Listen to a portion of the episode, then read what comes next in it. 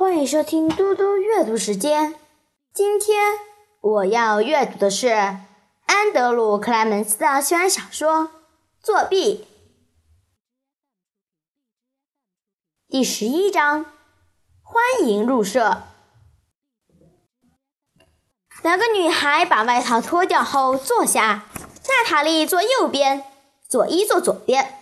克莱顿老师说：“嗯，我们都知道。”这里是纽约市，有很多出版社。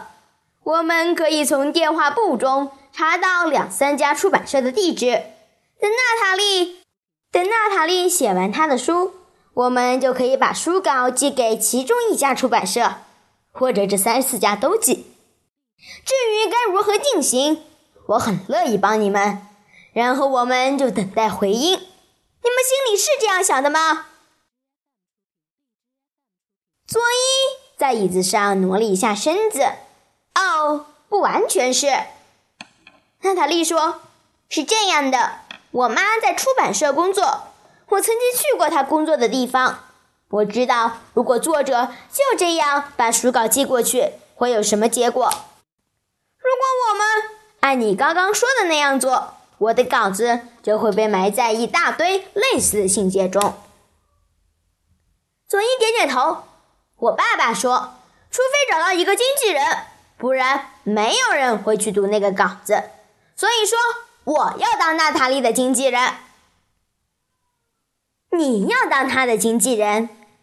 克莱顿老师喝了一口咖啡，然后说：“哦，对了，你昨天说过了。然后呢？”佐伊坐在椅子边缘，眼睛发亮。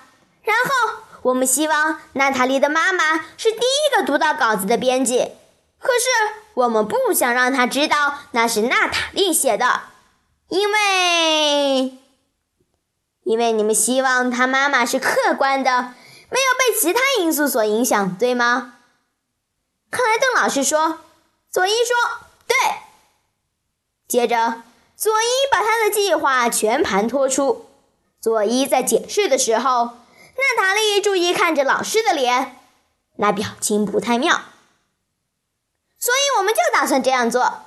佐伊说：“您觉得怎么样呢？”克莱顿老师将椅子往后挪了一下，然后坐直。我不知道，要用笔名呐。然后你假装是娜塔莉的经纪人，这样子感觉上不太诚实，而且我甚至不知道。这是否合法？娜塔莉踢踢佐伊的椅子，看吧，她说，然后转向克莱顿老师。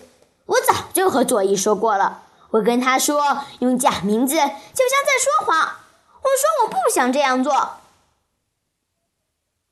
克莱顿老师说：“娜塔莉，我担心的不是把你的名字换过，佐伊是对的。”使用笔名完全可以被接受，而且从很久以前就有很多作家使用笔名，像《爱丽丝梦游仙境》的作者就是用笔名，有一个法国女作家用乔治桑这个男性的名字当笔名，还有很多的例子。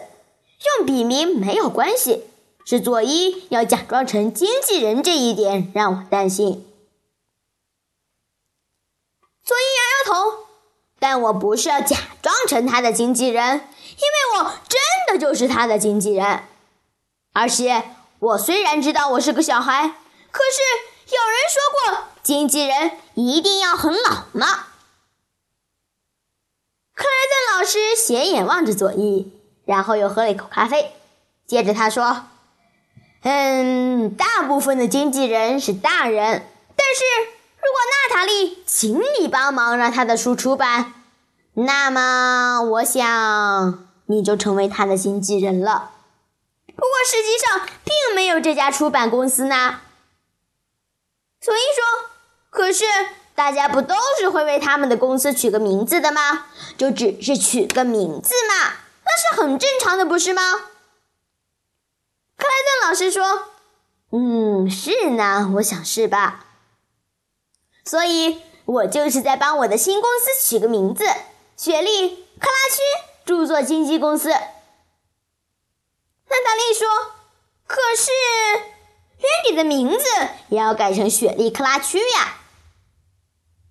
佐伊用威吓的眼光瞪了娜塔莉一下，说：“如果我们的顾问说不信，那我就不能用假名。如果那会引起麻烦，那那就用我自己的名字，由雪莉·克拉区经纪公司里的我来和你妈联络。”娜塔莉哼了一声：“是呢，说的好像我妈不会马上认出你来。”佐伊转向克莱顿老师：“我们可以有小名的，对不对？”克莱顿老师点点头，表示疑惑。佐伊继续说：“所以我会用奶奶叫我的小名，她都叫我佐佐·瑞斯曼。我是雪莉·克拉区经纪公司的。”佐佐，佐佐，佐佐雷斯曼。佐伊在念他的姓时，故意把瑞念得像是雷。娜塔莉说：“你的姓不是那样念，是念瑞，不是念雷。而且，当你必须写信签名的时候，写的还是瑞斯曼呢。那样我妈就会看出来了。”佐伊回嘴：“娜塔莉。”我不是纽约唯一的一个瑞斯曼，只要查查电话簿就知道了。去哪？去查查看，几千几百个人都姓瑞斯曼。而且，谁说我的姓一定要这样念？我想怎么念都可以，是不是，老师？是这下子好像变成裁判了，他点头同意佐伊。佐伊现在根本是用辩论的口气在说话，所以。用这个方法绝对行得通。娜塔莉是卡珊卓拉戴，这点没问题，因为她是一个作家。把公司取名叫雪莉克拉区经纪公司也没有问题。而我自称佐佐雷斯曼也没有问题，因为那还是我的真实姓名。我只是把念的方式稍微改了一下，以保护我的作者身份。所以，我想每件事情都没有问题了吧。佐伊看看娜塔莉，再看看克莱顿老师。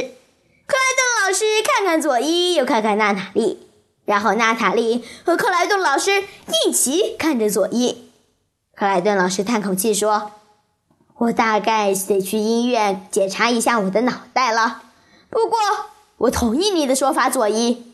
我想你刚刚说的完全合法，而这本小说也真的存在，所以我们不是在诈骗任何人。”所以呢，克莱顿老师越过桌子，握了握两个女孩的手，他笑着说：“小姐们，我想我们的出版社才成立了。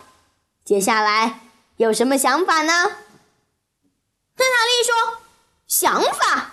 那可是佐伊的专长，而且你会后悔问了这句话。”接下来发生的事，这名娜塔莉。说对了，谢谢大家，我们下次再见。